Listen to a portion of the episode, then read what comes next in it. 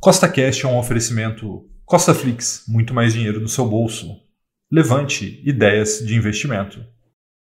No podcast de hoje, eu vou te explicar o porquê que eu não invisto em crédito privado e também por que eu acredito que você deveria fazer o mesmo, ou seja, evitar esse tipo de investimento. Então, se você já gostou do tema desse podcast, segue Costa Cash aí nessa plataforma, pois são três podcasts por semana, sempre com o mesmo intuito, colocar mais dinheiro no seu bolso. E lembrando, nada do que eu falo aqui é uma recomendação nem de compra nem de venda é apenas para te inspirar a investir melhor, tá bom? Então vamos lá.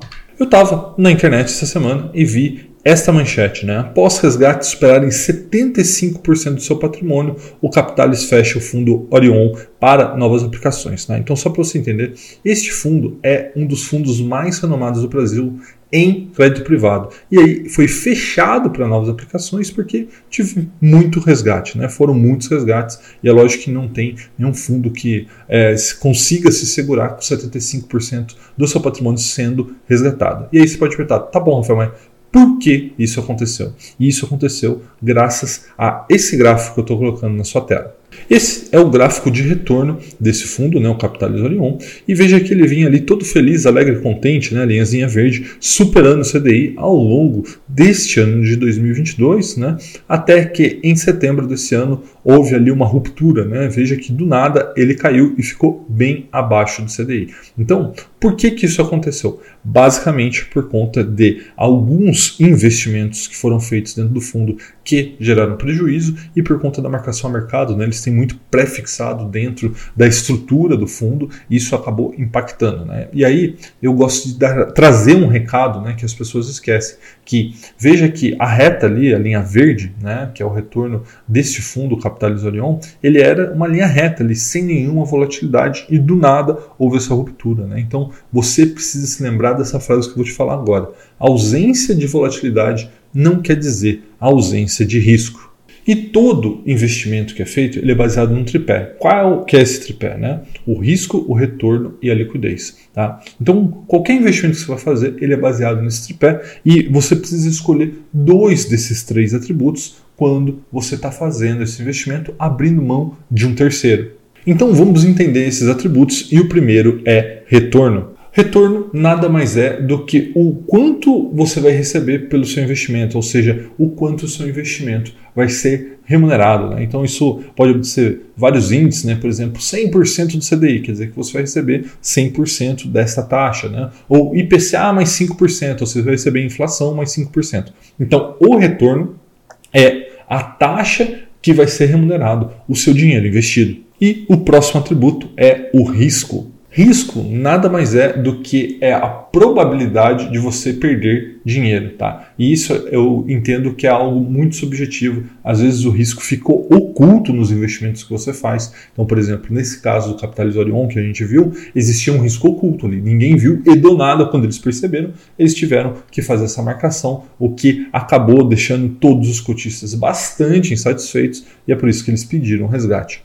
E o último atributo é a liquidez. E o que é a liquidez? Né? É a capacidade de você reaver o seu dinheiro caso você precise dele. Né? Então você pode fazer um investimento, ah, não quero mais, quero ele de volta. Então isso é a liquidez, é a capacidade de você fazer esse dinheiro voltar para sua mão a hora que você quer.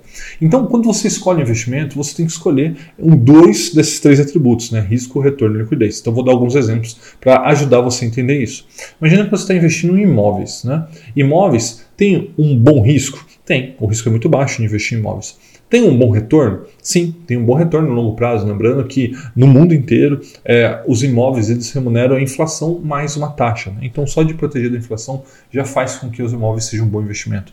Só que ele tem um problema. Qual é o problema? É a liquidez. Se você precisar vender o imóvel da noite para o dia, ou você vai perder muito dinheiro por conta da liquidez, ou você vai ter que esperar muito tempo para reaver seu dinheiro. Então, por exemplo, quando você investe em imóveis, você tem um problema da liquidez, você está abrindo mão da liquidez. Já quando você está investindo, por exemplo, na poupança, né? na poupança você tem uma alta liquidez, você pode pedir esse dinheiro a hora que você quiser. Você tem um risco muito baixo também, apesar de no passado do Brasil né, ter sido sequestrado os recursos da poupança, mas espera-se que isso nunca mais aconteça. Né? Então vamos considerar aqui que o risco de investir na poupança é baixo, só que o retorno também é baixo. Né? Então aqui no caso da poupança, você abriu mão do retorno. Então vamos pensar agora, por exemplo, em ações. Ações, você tem a liquidez alta, você consegue comprar e vender a todos os dias que tem pregão. Né? Você tem ali é, a liquidez alta, como eu disse, uma expectativa de retorno também alta. Tá? Só que, qual que acontece, também existe um risco, o risco da perda do capital. Então você sempre tem que escolher entre risco, retorno e liquidez. E aqui que está para mim o grande problema do crédito privado. Quando você está investindo em crédito privado, por exemplo, uma debenture, né, o seu risco é alto, a liquidez é baixa e o retorno é razoável perante as outras opções do mercado. Então eu vou te explicar cada um desses pontos para que fique bem claro para você. Né?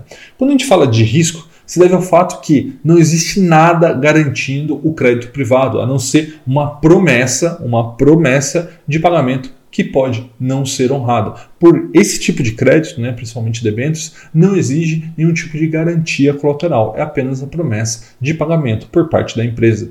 E aí nós temos o problema da liquidez. Né? Infelizmente, o crédito privado hoje, assim como outros ativos no Brasil, tem uma negociação muito baixa no mercado secundário, né? ou seja, entre as partes do mercado. Isso faz com que, quando há um interessado, quando há uma negociação, essa negociação tenha um enorme spread. Né? O que é o spread? É a diferença entre a compra e a venda, penalizando ainda mais aquele que está buscando liquidez para o crédito privado.